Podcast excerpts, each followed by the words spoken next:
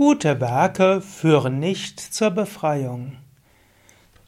Siebter Vers vom Vivekachudamani.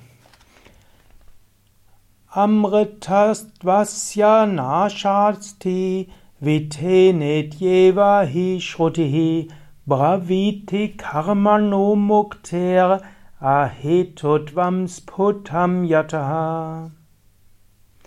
Die Schriften sagen, Unsterblichkeit kann nicht durch Reichtum erreicht werden. Befreiung ist nicht das Ergebnis guter Werke, guter Handlungen. Ja, das ist eine der zentralen Aussagen von Shankaracharya im Vivekachudamani. Es ist wichtig, Gutes zu tun. Das ist zunächst einmal klar, davon geht auch Shankaracharya aus. Es ist wichtig, dass du anderen hilfst, anderen dienst. Aber die Befreiung erreichst du dadurch alleine nicht.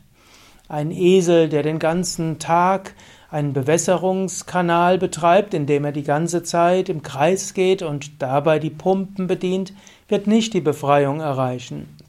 Und nicht alle Krankenschwestern und Sozialarbeiter und Ärzte werden allein durch ihre Sozialarbeit die Befreiung erreichen, sondern gute Werke sind wichtig. Aber Befreiung erreichst du anders. Daher, der Tipp von Shankara ist, ja, überlege, was kannst du tun, um die Erleuchtung zu erlangen?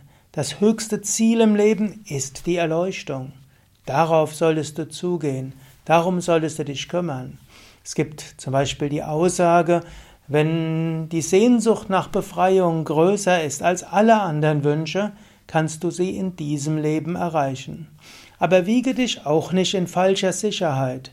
Es reicht eben nicht aus, ein ethisches Leben zu führen, täglich zu meditieren, Yogaübungen zu machen, vielleicht ab und zu mal zu fasten und dich gesund zu ernähren. Diese Dinge sind wichtig. Aber um die Befreiung zu erlangen, braucht es mehr. Und du kannst selbst nochmal überlegen, was denkst du?